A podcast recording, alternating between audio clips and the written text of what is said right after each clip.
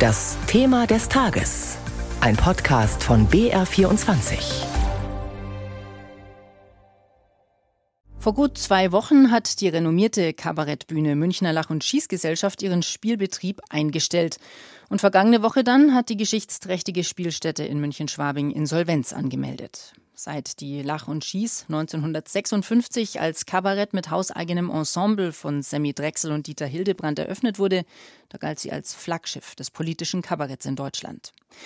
Was bedeutet also jetzt das aus und wie ist es um die Form der Satire überhaupt bestellt? Dazu erstmal ein paar Gedanken zum Kabarett und zur Figur des Kabarettisten aus der Szene selbst. Von Eko Meinecke, Andreas Rebers und Josef Hader. Entschuldigung, was wird denn da gespielt heute? Was? Ein Kabarett? Das politische Kabarett wird gebraucht. Gerade jetzt, wo die Demokratie im Land auf dem Spiel steht. Die Lach und Schieß gehört zu München, ja? wie die Wiesen. Und unser Haus liegt an der Münchner Freiheit. Doch bis zur Freiheit ist es noch sehr weit. Ich bin links, ich bin aber auch reich, ich bin links und reich. Das ist schöner als arm und links. Gut, richtig scheiße ist arm und rechts, dann bist du auch noch doof. Ich selber bin reich, aber ich bin kritischer Reicher, besorgter Reicher. Immer bei den sozial Schwachen. Edel, gut, links, grün, das volle Programm. Und trotzdem ist da immer wieder passiert, dass geschwind einmal den IBAN verwechselt hast mit dem Kontostand. Wo es bei der Lach und Schieß im Speziellen gehakt hat und ob und durch wen die Tradition fortleben könnte, darüber hat mein Kollege Christoph Titz mit unserem BR-Kabarettkritiker Christoph Leibold gesprochen. Die Lach- und Schießgesellschaft hat Insolvenz angemeldet. Daraus könnte man jetzt schließen, dass politisches Kabarett nicht mehr genug Publikum findet und sich daher kein Geld mehr damit verdienen lässt. Ist das denn so? Ja, ganz so würde ich sagen, ist es nicht, aber es ist schon eine Art Finanzkrise jetzt in der Lach und Schieß, um das vielleicht nochmal kurz zu erklären. Das ist ja ein sehr kleiner Laden, so nennen die Leute auch die Lach und Schieß den Laden.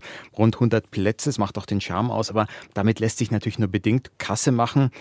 Und die Frage, wie der Laden profitabel zu führen ist, die hat eigentlich auch die aktuellen Gesellschaftler, namentlich Bruno Jonas und Stefan Hanitsch, äh, zertrennt. Äh, früher, muss man sagen, konnte man damit Geld verdienen, weil ganz früher hatte die Lach und Schieß doch eine andere Stellung. Das hat was damit zu tun, dass das Unterhaltungsangebot früher nicht so breit gefächert war. Es gab noch kein YouTube, kein Netflix. Aber die Silvesterprogramme der Lach und Schieß, die hießen Schimpf vor zwölf, die wurden im Fernsehen übertragen. Und so hat die Lach und Schieß so ein Massenpublikum erreicht. Und sie ging auf Tour und plötzlich wollten wollten die Leute eigentlich auch diese fernsehbekannte Truppe sehen und diese Toureinnahmen, die haben dann diesen kleinen Laden finanziert. Mittlerweile ist die Konkurrenz äh, viel breiter und der Kampf um Aufmerksamkeit ist einfach beschwerlicher und darum funktioniert dieses Modell Ensemble-Tour finanziertes Unternehmen schon lang nicht mehr so. Und spielen aber noch zwei andere Faktoren eine Rolle. Also einerseits ist Ensemble-Kabarett irgendwie schon länger so ein bisschen tot oder out und politisches Kabarett, würde ich sagen, funktioniert in Teilen anders als früher. Ensemble-Kabarett ist also eher tot, hast du gesagt. Trotzdem hatte die Münchner Lach- und Schießgesellschaft ja bis zuletzt ein eigenes Ensemble. Das ist korrekt. Die letzte dreiköpfige Truppe, die hat noch Till Hoffmann installiert, langjähriger Gesellschafter und Geschäftsführer der Lach und Schieß. 2021 im Herbst ausgestiegen. Der hat sich auch schon mit Bruno Jonas zerstritten oder der mit ihm, je nachdem, wie man es nimmt. Das Ensemble war aber schon bei Hofmann weniger Teil des Geschäftsmodells. Der Betrieb, die Lach und Schieß in Tateinhardt mit dem Lustspielhaus. Es hat Synergieeffekte erzeugt und half dem Laden dann so über die Runden. Aber Hoffmann wollte einfach ein Ensemble um der Tradition willen erhalten, damit das eben nicht nur eine Spielstätte ist, die Lach und Schieß, sondern eben nach wie vor auch eine eigene Truppe.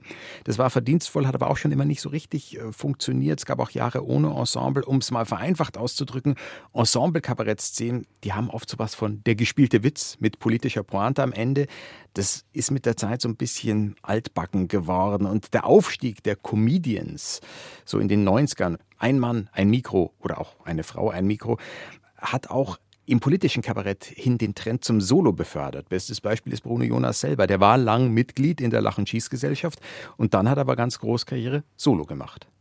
Bruno Jonas war ja auch erst Partner und dann Nachfolger von Dieter Hildebrand im ARD-Satiremagazin Scheibenwischer. Das hat lange Zeit sehr gut funktioniert. Heute gibt es die Anstalt mit Max Uthoff und Klaus mhm. von Wagner im ZDF. Ein klassisches Format des politischen Kabaretts, das nach wie vor sein Publikum mhm. findet. Du hast aber vorher gemeint, politisches Kabarett würde heute oft anders funktionieren. Inwiefern denn? Ich beobachte das vor allem auf Kabarettbühnen, wo sich so eine andere Form etabliert hat. Wir haben in den Einspielern Kostproben von Andreas Rebers und Josef Hader gehört, wo es so um den Zusammenhang zwischen Wohlstand und politischer Gesinnung geht, also ob jemand links oder rechts ist. Äh, links und eher nicht so reich, das gehörte irgendwie gedanklich zusammen. Und Rebers und Hader haben sich also auf je eigene Weise über das lustig gemacht, denn früher war die Stoßrichtung im politischen Kabarett schon so, wir Linken gegen die Rechten oder zumindest wir da unten gegen die da oben. Und so mit diesem einfachen Freund-Feind-Denken wurde dann Politiker-Bashing betrieben. Aber es gibt eben auch Leute wie Rebers, die haben irgendwann zu ihrem Publikum gesagt, hey, lassen Sie uns nicht gemeinsam auf Politiker irgendwo anders zeigen.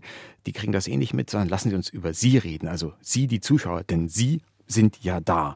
Und dann ging es so um die Widersprüche des Publikums, die politischen, dass die selber so haben. Das Publikum, das sich so auf Seite der Schwachen wähnte, aber doch meistens eher ein privilegiertes Leben geführt hat. Und das ist politisches Kabarett ganz anders gedacht. Ein politisches Kabarett, das das Politische im Privaten aufspürt. Wir lernen also, es geht im politischen Kabarett heute auch ganz ohne Politiker-Bashing.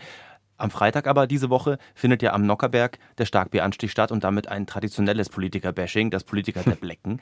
Da wird die Politprominenz ganz klassisch abgewatscht. Passé scheint es ja damit nicht zu sein, Kabarett der alten Schule. Funktioniert das trotz allem immer noch? Ja, unbedingt. Äh, wobei der Nockerberg natürlich ein ganz besonderes Phänomen ist, weil da sitzen ja nicht der Satiriker und sein Publikum da und mokieren sich über die politische Elite, die nichts davon mitbekommt, sondern die Politikerinnen und Politiker sind selbst Teil des Publikums und müssen sich die Kritik anhören.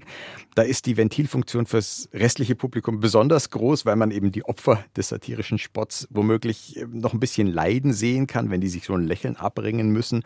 Und dann kommt das Ganze auch noch live im Fernsehen, und ich würde überhaupt sagen, da gerade wo mediale Öffentlichkeit ins Spiel kommt, ist das klassische politische Kabarett auch heute noch ähm, eine ganz andere Macht, ob das jetzt im Netz ist oder im Fernsehen, da hat es Schlagkraft. Nehmen wir zum Beispiel einen wie Jan Böhmermann. Da steht auch so ein aufklärerischer Impuls dahinter, journalistische Recherche steckt mit drin. Und überhaupt würde ich sagen, dass gutes politisches Kabarett, ähnlich wie Journalismus, so eine Art äh, vierte oder sagen wir dann fünfte Gewalt im Staat sein kann. Es gab ja jetzt gerade im Karneval diesen schon, muss man sagen, recht brutalen Strack-Zimmermann-Moment mit Friedrich Merz, den, glaube ich, viele Leute gesehen haben. Ist das ein Ansporn, am Nockerberg ähnlich hart ins Gericht zu gehen mit den, mit den anwesenden Politikern? Denn das war ja genau der Moment, den du beschrieben hast. Sie, da muss der Politiker im Publikum sitzen, sich die Kritik an sich anhören und die Kamera ist voll auf seinem Gesicht. Das eine ist mal eine Frage der Machbarkeit. Also das Singspiel ist ja geskriptet und die Proben und die können auch äh, ganz wenig aktuell sozusagen reagieren. In der Fastenpredigt Maxi Schafroth, der kann bis zuletzt dran fallen und Dinge mit aufnehmen. Die Frage, wie hart man dann was aufnimmt, glaube ich, hängt immer ein bisschen damit zusammen. Also es ist schon ein schmaler Grad, weil der Nockerberg lebt natürlich auch davon, dass die Politikerinnen und Politiker kommen. Wenn eine bestimmte Grenze überschritten wird, wo es zu sehr wehtut, könnten die sagen, nee, da gehen wir nicht mehr hin. Gab es auch schon mal so Fälle, wo Politiker gesagt haben, nein, nächstes Jahr boykottiere ich das. Und dann ist natürlich das Geschäftsmodell auch der Paulaner Brauerei äh, ist dann in Gefahr. Also es ist immer dieser schmale Grad, wie weit kann man da gehen. Mhm. Noch einmal kurz, ein Schlenker zu Lach und Schieß. Gibt es irgendeine Chance auf Weiterbetrieb dieser kleinen Bühne in München-Schwabing? Ich glaube, die Hoffnung besteht und jetzt Bruno Jonas hat es ja angedeutet, äh, sich vielleicht doch zurückzuziehen und anderen das Feld zu überlassen mit neuen Geschäftsführern der Stadt München ist sehr daran gelegen, dass es da weitergeht mit diesem Laden, einfach wegen der Tradition, obwohl es ja kein städtisches Haus ist, aber die fördern das einfach, weil es so eine, so eine Marke ist, ja, die man nicht vor die Hunde gehen lassen darf. Also ich habe schon noch Hoffnung, aber es geht wahrscheinlich nur mit einem personellen Neuanfang. Und da müssen die jetzigen Gesellschafter den Weg freimachen. Ich glaube 100 Prozent, auch Stefan Hanitsch, der so die andere Partei ist, haben sie sich noch nicht dazu durchgerungen. Also ein kleiner Lichtblick, dass es für die Lach- und Schießgesellschaft vielleicht in anderer Form weitergehen kann.